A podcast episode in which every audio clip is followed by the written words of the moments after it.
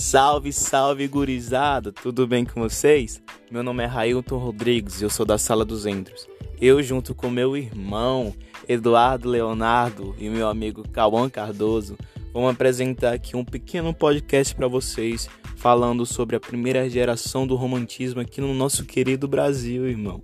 Então, fica aí com a gente que a gente já vai apresentar para vocês. Vamos lá?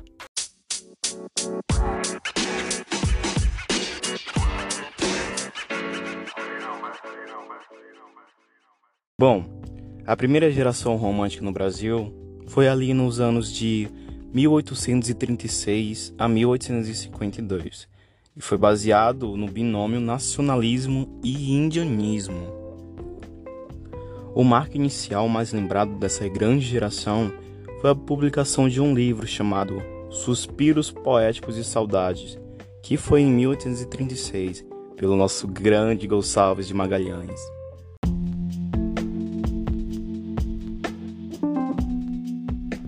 E claro, nesse período também tinham características. E elas seriam o nacionalismo, a presença do nosso querido índio como herói, a natureza brasileira exaltada como ela deve ser, também o egocentrismo, não é? E a idealização do amor e da mulher.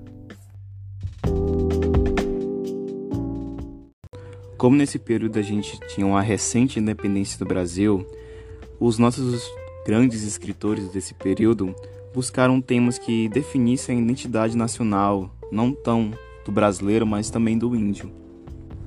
E nesse período, nada para exaltar como o nosso índio, né? O nosso grande povo indiano, que sofreu bastante coisas no período de colonização do Brasil. E assim, como esse período que o fortificou, ele se criou um símbolo para a nossa grande primeira geração do romantismo.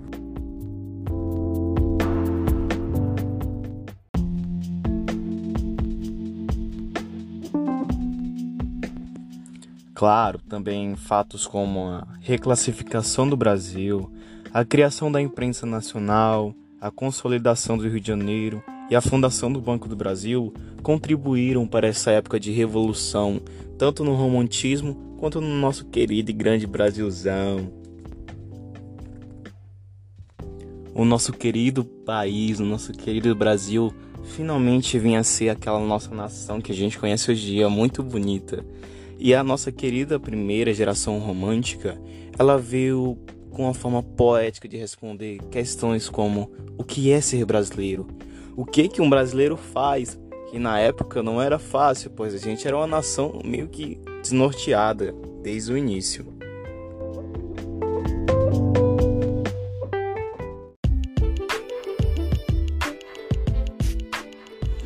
Bom, Agora que a gente já sabe como foi que essa grande primeira geração se criou-se, vamos saber também quais os grandes escritores que acompanharam ela, junto com meu amigo Eduardo e um lofazinho para acalmar.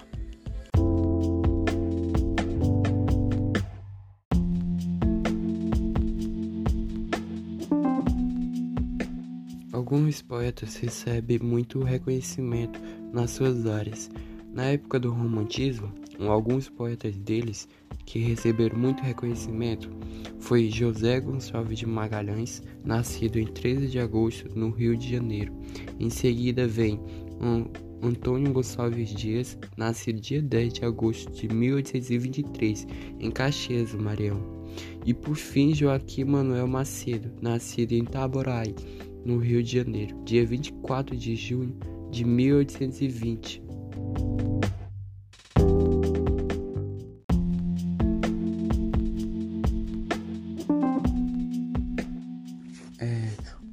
Gonçalves Dias, nascido em Caxias, dia 10 de agosto de 1823, ele foi um jovem que teve muita profissão. A sua primeira profissão foi um jornalista e depois poeta e depois advogado e por fim teatrólogo. Ele foi um grande expoente do romantismo brasileiro e da tradição literária conhecida como indianismo. Dois anos antes, em 1843, o jovem maranhense escreveu aquela que se tornaria sua obra referência, a canção Exílio. Em 1838, o mesmo ano em que seu pai morreu, Gonçalves Dias foi enviado para Portugal, na sua única viagem que fez à terra natal. Durante o período em que estava domiciliando no Rio de Janeiro, Gonçalves Dias tinha um objetivo claro, e era se casar com sua primeira paixão, Ana Maria Ferreira Vale, que estão até 14 anos juntos.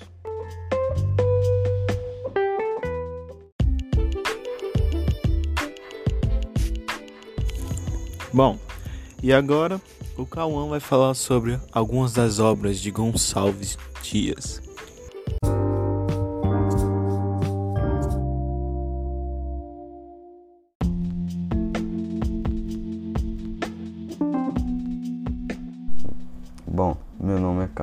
E eu vou destacar alguns dos poemas mais importantes de Gonçalves Dias.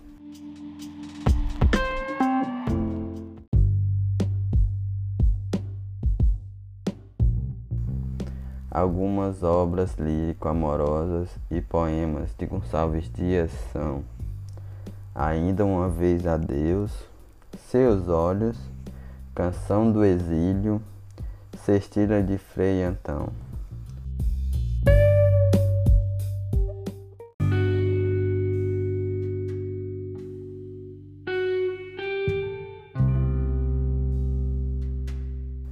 Agora eu vou declamar um poema de Gonçalves Dias.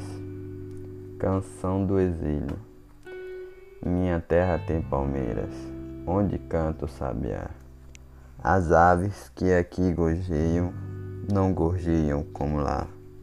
Nosso céu tem mais estrela, nossas várzeas têm mais flores, nossos bosques têm mais vida, nossa vida mais amores.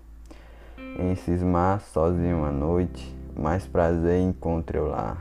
Minha terra tem palmeiras, onde canto o sabiá. Minha terra tem primores, que tais não encontro eu cá. Em cismar sozinho à noite, mais prazer encontro eu lá. Minha terra tem palmeiras, onde canto o sabiá.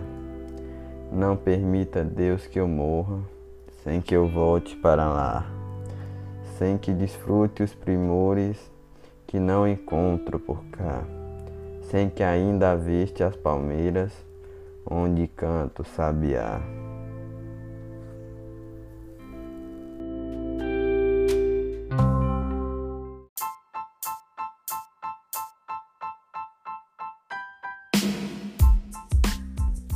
Bom, esse foi o nosso podcast.